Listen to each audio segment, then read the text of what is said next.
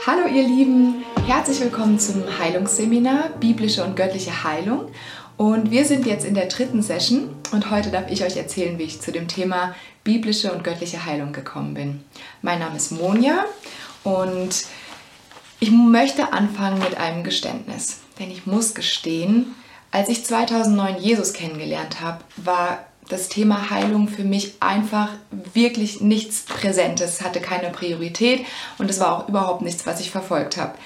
Sondern wenn man, wenn ich sagen würde, ähm, wenn überhaupt Heilung, was war für mich wichtig, dann war es eher das Thema innere Heilung ähm, oder seelische Heilung, wenn ihr das so nennen wollt. Also äh, sich damit auseinanderzusetzen, was einem passiert ist und diese Sachen. Das war für mich wichtig. Und ähm, das heißt nicht, dass ich nie gebetet hätte, weil klar, ich kannte Jesus und ich, hab, ich liebte Jesus und dann liebt man auch andere Menschen und seine Geschwister. Aber ähm, wenn ich mal gebetet habe, also ich hätte nie gesagt, ich bete nicht für dich, aber wenn ich gebetet habe, dann war das eher in dem Stil, oder eben wir, es war ja nicht nur ich, sondern die Menschen, mit denen ich zusammen war, dann war das ein Gebet ungefähr in dem Stil von, ähm, ja Herr, wenn das dein Wille ist, äh, dann ich bitte dich da jetzt, dass du die Person heilst und wenn das dein Wille ist, dann genau kannst du das tun. Amen. Also ein bisschen verkürzt, klar, aber so ungefähr habe ich gebetet. Und ähm, ich fand es auch ehrlich gesagt damals nicht tragisch, weil ich kannte auch niemanden, der es anders gemacht hat. Und so war das eben für mich. 2011 äh, bin ich auf eine Jüngerschaftsschule nach Hawaii gegangen und da möchte ich euch ein kurzes Zeugnis von erzählen, weil obwohl das für mich kein Thema war, habe ich äh, eben eine, eine, Schwester im Glauben hatte Kopfschmerzen und also ja, wir können beten und ich habe für sie gebetet und dann kam sie danach zu mir und sagte, Monja, die Kopfschmerzen sind komplett weg. Und wir waren beide total erstaunt, weil ich glaube, wir haben beide einfach nicht damit gerechnet, dass tatsächlich was passiert.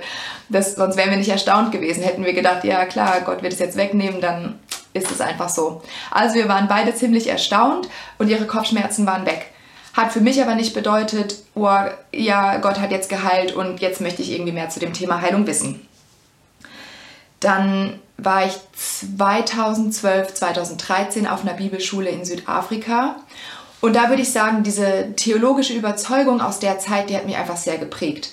Ähm, weil wir können alle das gleiche Wort Gottes lesen und trotzdem einen Filter haben. Oder wie, ähm, wie eine, eine, eine Prismenbrille oder sowas aufziehen. Und dann sehen wir, gucken wir die gleiche Sache an und sehen es einfach ganz anders.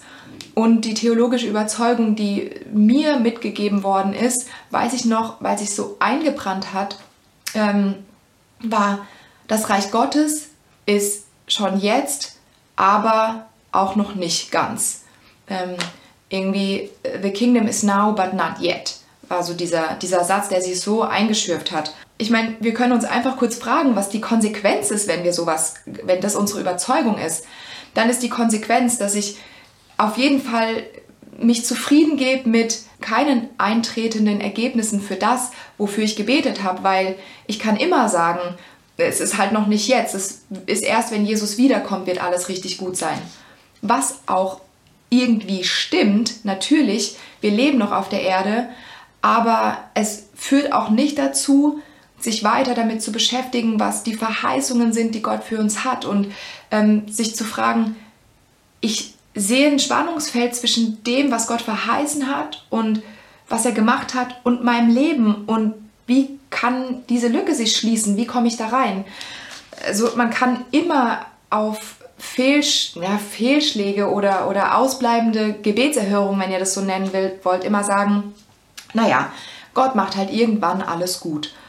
Aber das führt dann auch nicht dazu, dass wir in mehr reinwachsen als ähm, das, wo wir gerade stehen vielleicht. Und ähm, so, das war, das war eben meine theologische Überzeugung zu der Zeit. Was natürlich, äh, als dann Simon 2012, 2013 den Healing Room gegründet habt, äh, wie ihr vielleicht gehört habt in seinem Zeugnis. Und falls nicht, dann könnt ihr euch das Zeugnis hier, könnt ihr draufklicken auf den Link, auf den eingeblendeten und euch das anschauen und anhören. Ähm, da hat Simon den Healing Room gegründet mit Freunden. Und natürlich musste das zu Diskussionen führen, weil ich war ja nicht so fest davon überzeugt, dass Gott heute heilt. Und der Simon allerdings schon. Klar, sonst gründet man kein Healing Room. Es hat einfach äh, zutage gefördert, wo wir, beide, wo wir beide standen in unserem Glauben oder in unserer Zeu Überzeugung an dem, was biblisch richtig ist. Und so hatten wir eben die ein oder andere Diskussion über, wer recht hat und wie man da jetzt irgendwie weitermacht in dem Thema. Dadurch, dass die äh, Leute, die da gebetet haben im Healing Room, tatsächlich erlebt haben, äh, wie Leute regelmäßig geheilt wurden, für die sie gebetet hat, ist in mir tatsächlich ähm, was Unschönes passiert. Und zwar habe ich, hat sich in mir das Gefühl eingeschlichen, oder man könnte auch sagen, ich habe die Lüge geglaubt, die vielleicht ein, der ein oder andere von euch auch glaubt, dass es besonders gesalbte besonders gesalbte Geschwister gibt, besonders gesalbte Kinder Gottes, die die Hände auflegen oder denen Gott eben eine extra Portion Glauben gegeben hat und die deswegen all diese tollen Sachen machen können. So ein bisschen vergleichbar mit, und ich weiß noch, das habe ich einer Freundin damals erzählt, weißt du, da gibt es irgendwie die Leute, die sind wie ein Trainer oder eben in der Fußball-Weltmeisterschaft die A-Mannschaft. Die stehen auf dem Platz und da kennt man die Namen und die werden bejubelt von den Zuschauern. Die reißen es eben voll, ja, die bringen die Ergebnisse, egal ob die jetzt ein Tor verhindern oder eins schießen oder den Pass ihres Lebens spielen. Das ist auf jeden Fall die A-Mannschaft. Das sind die, die spielen. Das sind die, die es gepackt haben. Und dann gibt es irgendwie noch die, ja, die Ersatzspieler, die vielleicht gar nie zum Einsatz kommen, deren Namen niemand kennt. Und vielleicht, also niemand ist übertrieben, aber wer weiß schon, wer die sind und was haben die schon gemacht. Und die sitzen da wahrscheinlich auch, weil sie es nicht so drauf haben. Und so war eben meine Überzeugung, Gott denkt halt, ich habe es nicht so drauf und deswegen sitze ich eben mehr auf der Ersatzbank und ich darf anderen zuschauen. Vielleicht diese Angst, was ist, wenn ich als Ersatzspieler plötzlich aufs Feld muss und was leisten muss und alle sehen, dass ich das nicht kann.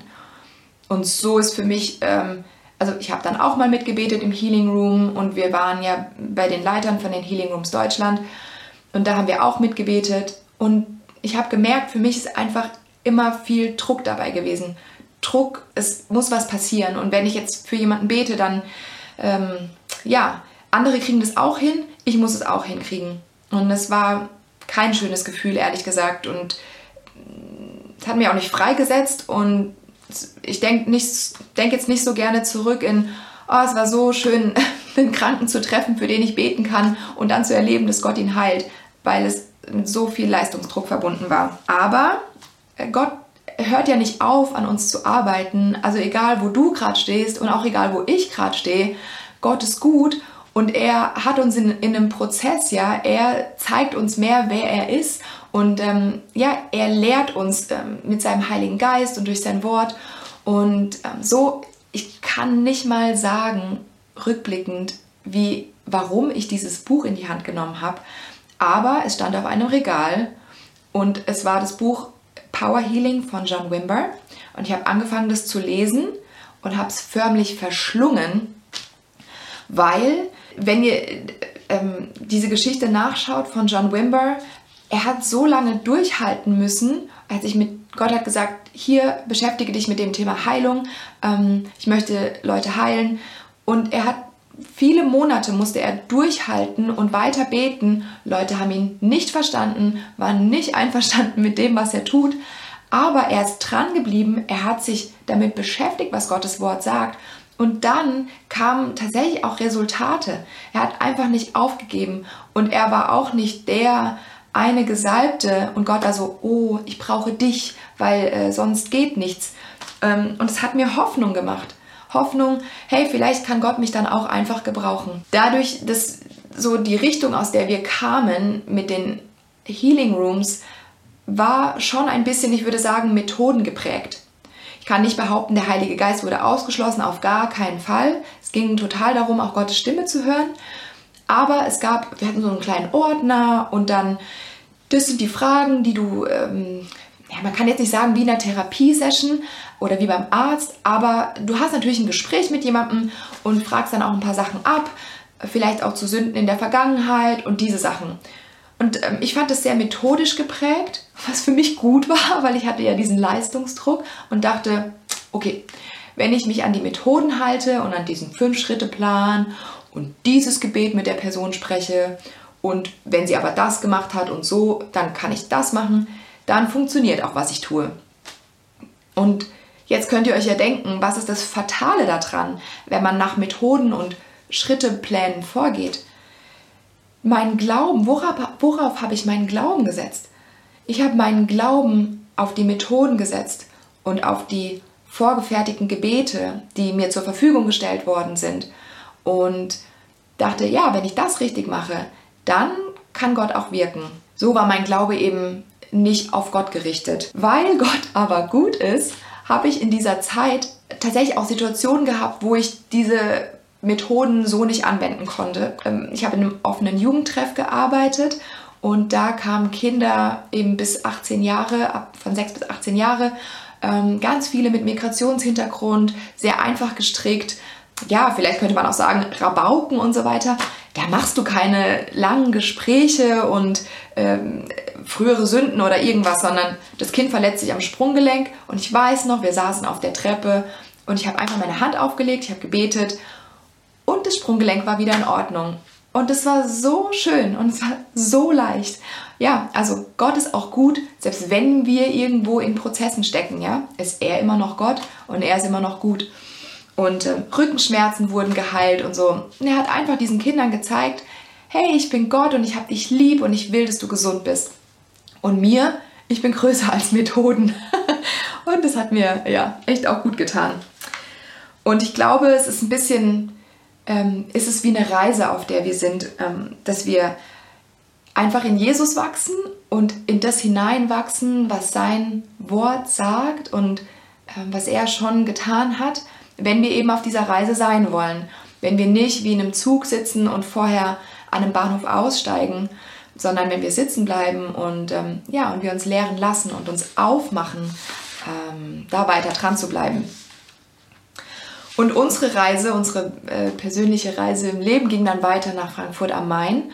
Und da würde ich sagen, war es tatsächlich wie ein, ein, ein Wendepunkt in Bezug auf äh, das Thema Heilung und generell, glaube ich, auf das, was es bedeutet, Jesus nachzufolgen.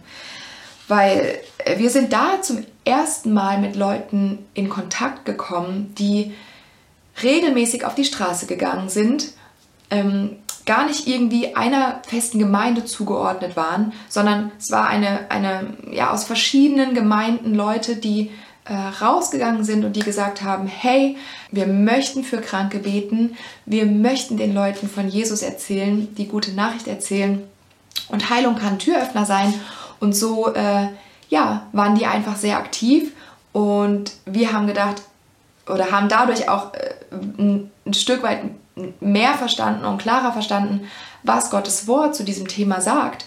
Ähm, und sind dann tatsächlich mit diesen Leuten auch draußen gewesen und haben angefangen, Heilungen zu erleben, ja, auf der Straße, unkompliziert. Auch so, dass ein Mann mal gesagt hat, ist das hier versteckte Kamera? Also es war, es gab so viele schöne Erlebnisse und Leute sind gesegnet worden und wir auch. und genau, es war, es, es war tatsächlich einfach ein Wendepunkt weil es das ganze Thema ein Stück, ich würde sagen, einfacher gemacht hat. Da weiß ich noch, und das ist ein Zeugnis, was ich mit euch teilen möchte, weil es für mich so einschneidend war. Da habe ich nämlich zum ersten Mal, also als das so angefangen hat, mit dem auf die Straße überhaupt gehen und ähm, zu erkennen, Gott möchte da eigentlich jeden Christen gebrauchen, und in mir eine Überzeugung gewachsen ist, hey, äh, es geht eben um kein, keine Methoden und keine Fünf-Schritte-Pläne und so weiter, bin ich einkaufen gegangen und da stand eine echt liebe Frau, wie ich dann rausgefunden habe aus der Slowakei, stand vorm Lidl ähm, mit einem Körbchen und hat gebettelt. Sie hatte ein blaues, geschwollenes Auge und ähm, ja, ich habe gesagt, hey, und wir kamen ins Gespräch mit Händen und Füßen, haben wir uns verständigt und habe gefragt, ob ich für sie beten kann. Sie hat Ja gesagt, ich habe für sie gebetet, die Schmerzen und der Druck im Auge gingen sofort weg. Sie und ich sind ausgerastet, haben gejubelt auf dem Lidl-Parkplatz. Ähm, ich konnte ihr von Jesus erzählen und sie hat mich hat dann auch danach gefragt, ob ich noch für ihre Magenschmerzen beten kann, was ich dann auch gemacht habe. Und die sind auch weggegangen und es war so befreiend zu erleben, ich kann einfach auf einem Lidl-Parkplatz für jemanden beten und Gott heilt die Person. Und es ist leicht.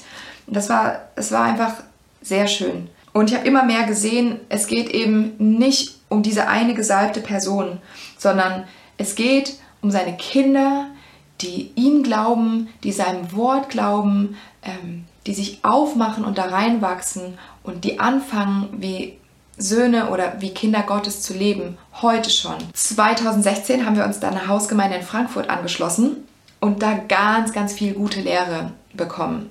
Gute Lehre über Gottes Charakter, unsere Identität in Jesus, Autorität, die Jesus uns gegeben hat und auch über das Thema Heilung in dem Zusammenhang.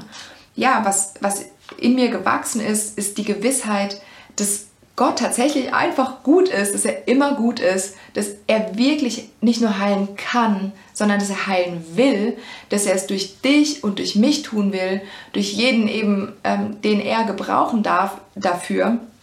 Und dass Heilung weder für Gott ein schwieriges Thema ist, noch dass es für uns ein super schwieriges Thema sein muss. Und ja, ich weiß, es es gibt Herausforderungen. Und ja, vielleicht erleben wir noch nicht immer jederzeit all das, wo wir uns in der Glaubensreise auf den Weg gemacht haben. Und ähm, ganz ehrlich, es ist okay. Es ist okay. Wir dürfen dranbleiben, nicht aussteigen aus dem Zug, ähm, weiter Jesus nachfolgen, weil er bleibt gut und er lehrt uns und ähm, ja, er hilft uns unbiblische Überzeugungen in eine Mülltonne zu schmeißen und hinter uns zu lassen und mehr zu erkennen, was in seinem Wort steht. Er will dir zeigen und mir zeigen, wer er wirklich ist, wer du bist in Jesus, wer ich bin in Jesus, was er schon getan hat, was einfach mit ihm möglich ist.